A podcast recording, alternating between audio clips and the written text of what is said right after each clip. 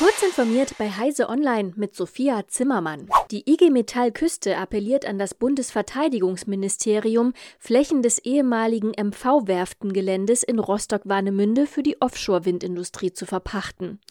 Das belgische Unternehmen Smulders möchte dort unter anderem Konverterplattformen fertigen. Die Industriegewerkschaft sieht mit diesem Schritt mehrere Chancen verbunden. Zum einen könne Deutschland mit der Ansiedelung wieder an der Wertschöpfungskette der Offshore-Windkraft teilhaben und so auch den Wirtschaftsstandort stärken. Zum anderen hofft die IG Metall, dass einige frühere Beschäftigte der insolventen MV-Werften bei Smulders einen neuen Job finden könnten. Do Kwon, der Chef von Terraform Labs und Verantwortlicher für die zusammengebrochene Kryptowährung TerraUSD, hält sich offenbar in Serbien auf. Das jedenfalls teilten südkoreanische Ermittlungsbehörden mit, berichtet die Korea Times. Was seine Lokalisierung für eine mögliche Auslieferung bedeutet, ist unklar. Südkorea hat kein bilaterales Auslieferungsabkommen mit Serbien, beide Staaten haben aber das europäische Auslieferungsübereinkommen unterzeichnet. TerraUSD gilt als weltweit viertgrößter sogenannter Stablecoin. Solche Kryptowährungen binden ihren Preis an einen anderen Wert, wie beispielsweise den US-Dollar. Eine Einheit des Coins muss dann auch immer einen US-Dollar wert sein. Anfang Mai stürzte der Wert von TerraUSD aber auf etwa 0,01 US-Dollar. Dabei gingen Dutzende Milliarden US-Dollar an Marktkapitalisierung verloren. Viele Kryptowährungen verloren massiv an Wert.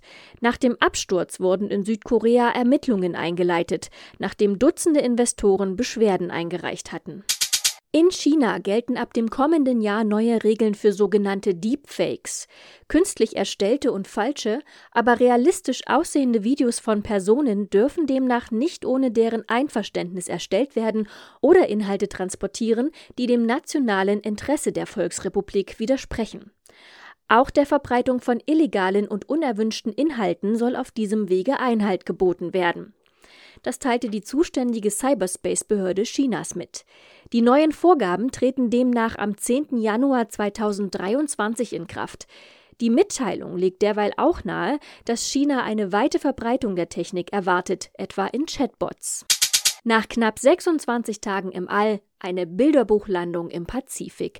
Die unbemannte Orion-Kapsel der NASA-Mondmission Artemis 1 ist zurück auf der Erde. Sie landete am Sonntagabend planmäßig im Pazifik vor der Küste Mexikos. Auf Live-Bildern der US-Raumfahrtbehörde NASA war zu sehen, wie die Kapsel von Fallschirmen gebremst im Meer aufsetzte.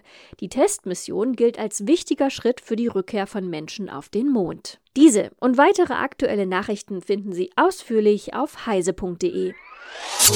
Werbung BDBOS noch nie gehört? Dann wird es höchste Zeit. Bewirb dich jetzt für ein duales IT-Studium in der BDBOS.